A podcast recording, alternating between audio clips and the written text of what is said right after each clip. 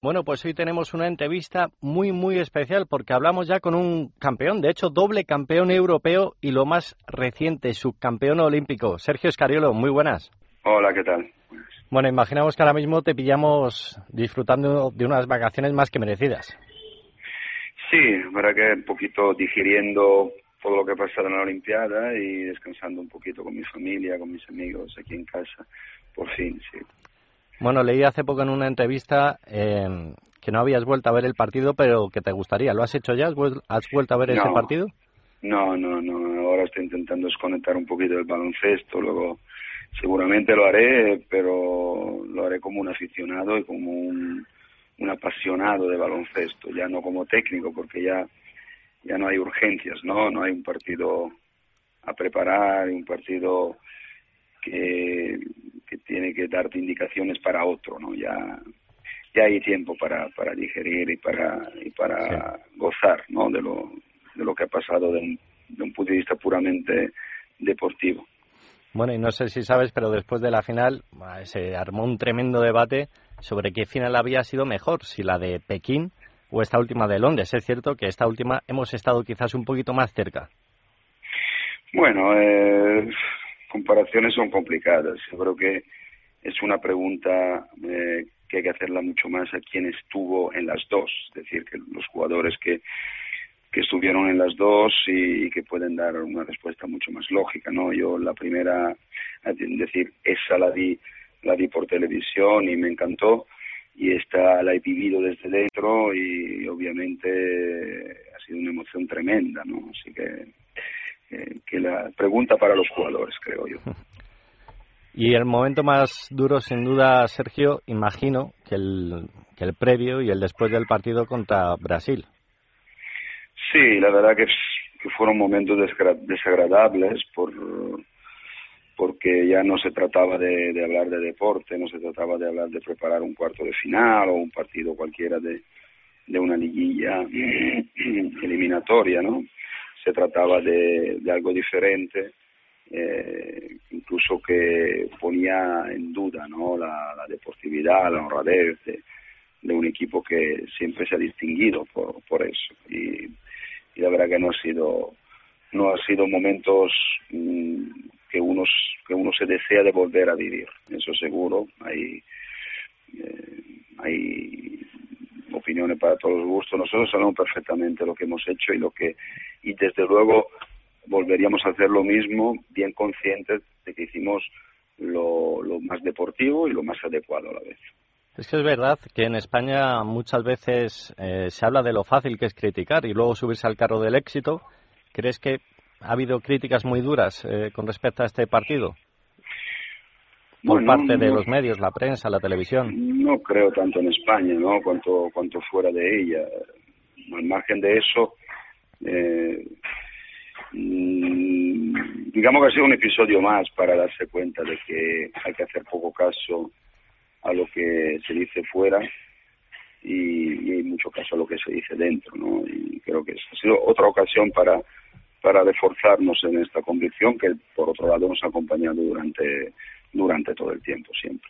Lo que está claro que a tiempo pasado, echando la vista atrás, eh, no voy a decir que fue bueno perder contra Brasil, pero desde luego eh, fue beneficioso para la selección. Bueno, no lo sé, no lo sé. Nunca se puede decir que hubiese pasado si no o sí. Eh, nosotros hemos hecho nuestro trabajo de dosificación de los jugadores. De, la idea nuestra era de poder llegar con los que creíamos que podían ser los más adecuados para jugarse una eventual final en las mejores condiciones posibles, teniendo en cuenta que no, la, no las llevaban al campeonato en las mejores condiciones posibles. Más de uno estaba, estaba en condición muy mermada y lo demostró, ¿no? Se vio claramente durante el campeonato y, y eso ha sido uno de los criterios más importantes que han determinado nuestra actuación. Yo creo que sí que en este sentido hemos hecho, hemos tomado las decisiones adecuadas, aunque eh, se hayan tomado riesgos y se hayan tomado a veces decisiones que desde fuera quizá se entendían menos no teniendo eh, todos los datos ¿no? en posesión que teníamos desde dentro. Bueno, y esto a modo de curiosidad, porque realmente no lo he leído ni he visto en ninguna parte, eh, ¿hubo una despedida o algo especial para Felipe Reyes después de la final en el vestuario? ¿O más tarde durante la celebración? Felipe es un, eh, es un eh, miembro muy querido de este grupo. No hace falta una, celebración especial o una, o una despedida especial, también porque no consta con seguridad, ¿no? Las cosas que se dicen que se dicen en, eh, cuando termina una competición siempre hay que tomarla con beneficio de inventario, es decir que mm, no estoy yo seguro al 100% que ese haya sido el último partido de Felipe, ya veremos. Bueno, de hecho hoy salen varias informaciones que dicen que desde la federación están intentando, quieren convencer a Felipe para que continúe al menos hasta ese Mundial de España 2014 y también hemos leído que se baraja la opción de que Pau Gasol, Calderón, Navarro eh, no jueguen el europeo, el de Eslovenia en 2013, y se reserven precisamente para este Mundial de España. Mm, Sería bueno, me refiero. Realmente hablar de futuro ahora mismo no viene a cuento.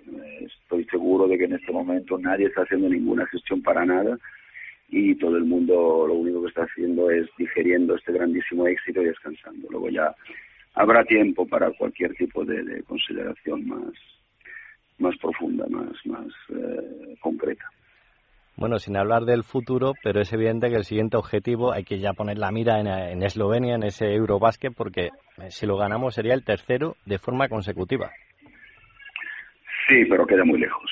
Realmente queda muy lejos. No hay en este momento eh, intención por parte de nadie de, pensar en ello sería inútil y sería incluso el momento peor porque cualquier tipo de consideración que se hiciera estaría condicionado ¿no? por el gran impacto emotivo que ha tenido sobre todo el mundo este esta olimpiada así que tiempo habrá para todo queda tiempo pero es verdad que hay que ir renovando el equipo, es otro tema que se habla mucho, eh, pues por lo que hablábamos antes, jugadores como Pau, Navarro, quizás no les queden muchos años, ahí están gente como Rabaseda, como Abrines, gente que llega con, mucha fuerza, y también, sobre todo, yo te quería preguntar por el caso Mirotic, eh, les ponemos en situación a nuestros oyentes, la normativa solo permite a un nacionalizado, que en este caso ha sido Ibaka, pero confiamos en que quizás para este europeo pueda contar con ambos, con los dos.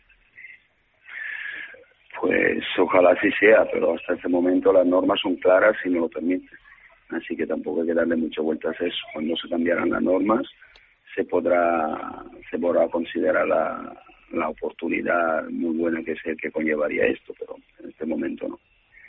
Bueno, pues vamos a terminar y pregunta obligada, se la tengo que, que hacer. ¿Va a seguir al frente de la selección?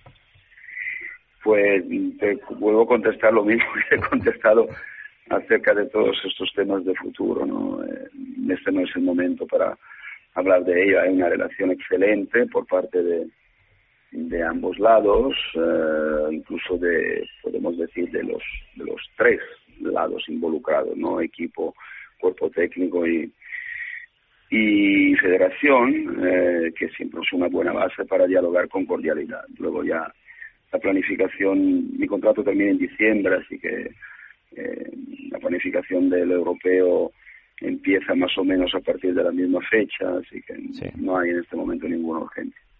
Pero usted para sí mismo eh, lo ha pensado, tiene ya tomada la decisión, aunque no nos la diga, pero ya sabe más o menos.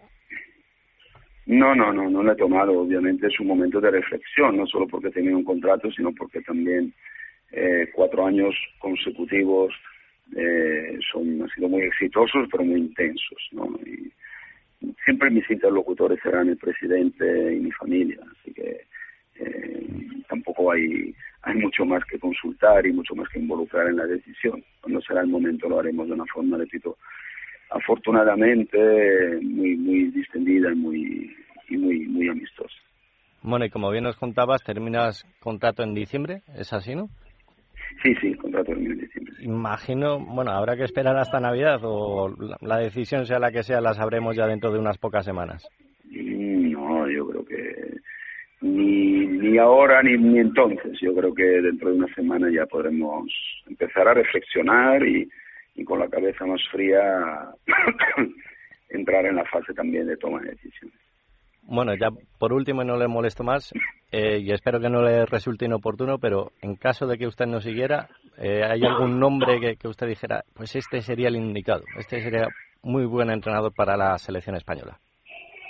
No, hay muchos, hay muchos. Y, y tampoco creo que, que sería éticamente correcto que, que yo lo mm. hiciera, ¿no? En su caso, eh, la federación ya ha demostrado sobradamente de saber elegir bien sus hombres y, y en su caso, repito, que si se era necesario sabrían perfectamente tomar sus decisiones como, como prácticamente siempre bien las han, las han sabido tomar.